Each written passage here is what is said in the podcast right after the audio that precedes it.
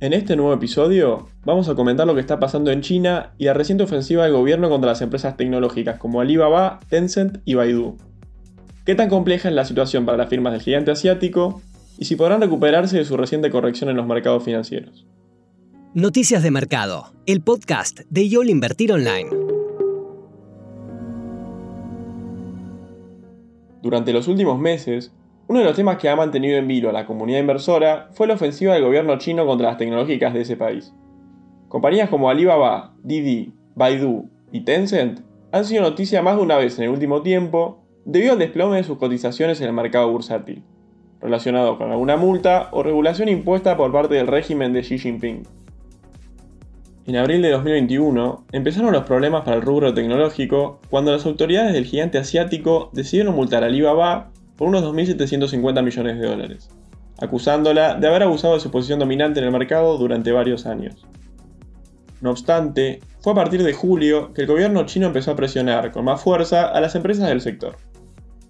En el caso de Didi, se hundió más de un 50% desde su oferta pública inicial debido a la orden de Pekín de obligar a todas las tiendas de aplicaciones a que eliminen a la compañía de viajes por haber recopilado información privada de sus usuarios de manera ilegal. Poco tiempo después de esa traumática experiencia, ahora la compañía decidió suspender sus planes de lanzamiento en Reino Unido y Europa continental. El endurecimiento de las regulaciones sobre la privacidad de los datos de usuarios en China fue lo que terminó complicando la oportuna llegada del servicio de Didi a esta región.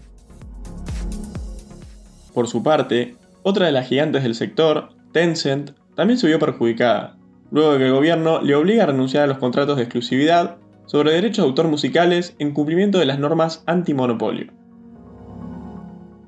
Para tomar dimensión sobre qué tan contundente ha sido el impacto de las autoridades chinas contra algunas de las empresas más grandes de ese país, mientras que el SP500 registra un aumento del 19,4% en lo que va del 2021, el índice compuesto de Shanghai apenas subió un 1,2% desde enero, y el selectivo de Hang Seng registra una pérdida del 5,5%.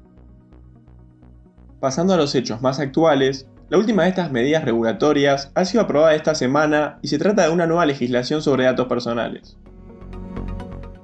Estamos hablando de la Ley de Protección de Información Personal, que entrará en vigor a partir del 1 de noviembre y le permitirá al Estado chino tomar medidas contra la recopilación de datos personales de los usuarios. De esta manera, la nueva normativa menciona que los fabricantes de aplicaciones en ese país deberán mostrar opciones sobre cómo se usa o no su información.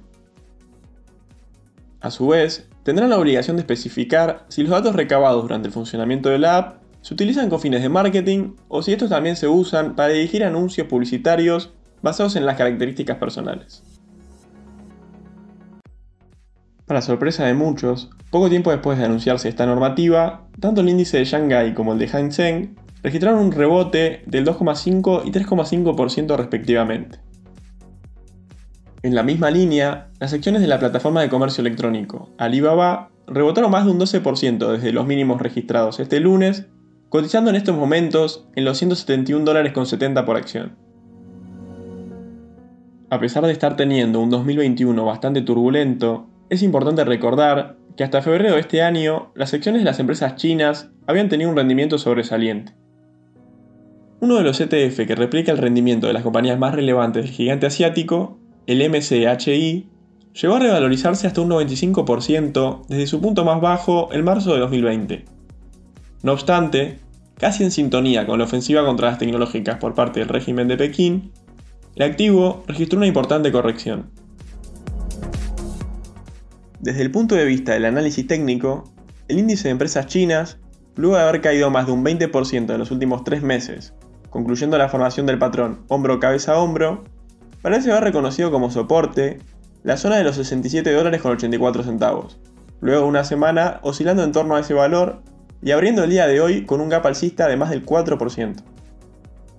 En la sesión del martes, ha logrado recuperar la media ponderada de 21 ruedas. Esta situación, acompañada de un RSI con tendencia positiva y un MACD cruzando positivamente su señal, podría darnos indicios al menos de corto plazo, de un fin de una tendencia bajista. Sin embargo, las próximas ruedas serán necesarias para confirmar dicho movimiento. Si observamos los gráficos tanto de Alibaba como de Baidu, podemos notar similitudes con lo mencionado del ETF de MCHI. Ambas presentaron caídas superiores al 30% en los últimos dos meses y abrieron hoy con gaps alcistas, cerrando el día con una suba de más del 6% en el caso de Alibaba y de 8,5% para Baidu. Sus indicadores acompañan positivamente esta suba. Observamos un RSI en zona de sobreventa con una pendiente positiva, un fuerte volumen en las últimas ruedas y un Concord que refleja el posicionamiento de inversores institucionales. Sin embargo, en el caso de Alibaba, el precio se encuentra aún por debajo de la media ponderada de 21 ruedas. Mientras no logre superarla, no podemos confirmar que nos encontraremos ante un cambio de tendencia. Desde los fundamentals, ambas compañías presentan números sólidos. Por ejemplo, Alibaba obtuvo ganancias trimestrales de 16 dólares con 60 centavos por acción, superando con creces a la estimación de los analistas, que habían calculado un beneficio por acción de unos 14 dólares con 37 centavos. Por otra parte, la plataforma de comercio electrónico de origen chino reportó ingresos por 205.700 millones de dólares, manteniendo el crecimiento en las ventas.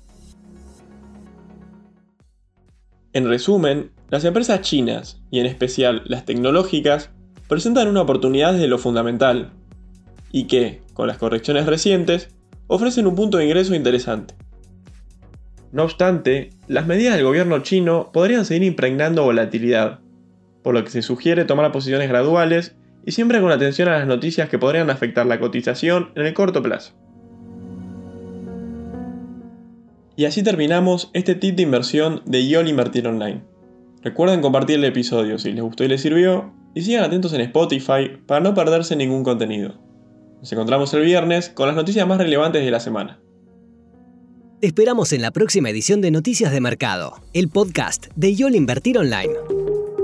Para más información visita nuestro sitio www.invertironline.com y encontrarnos en nuestras redes sociales.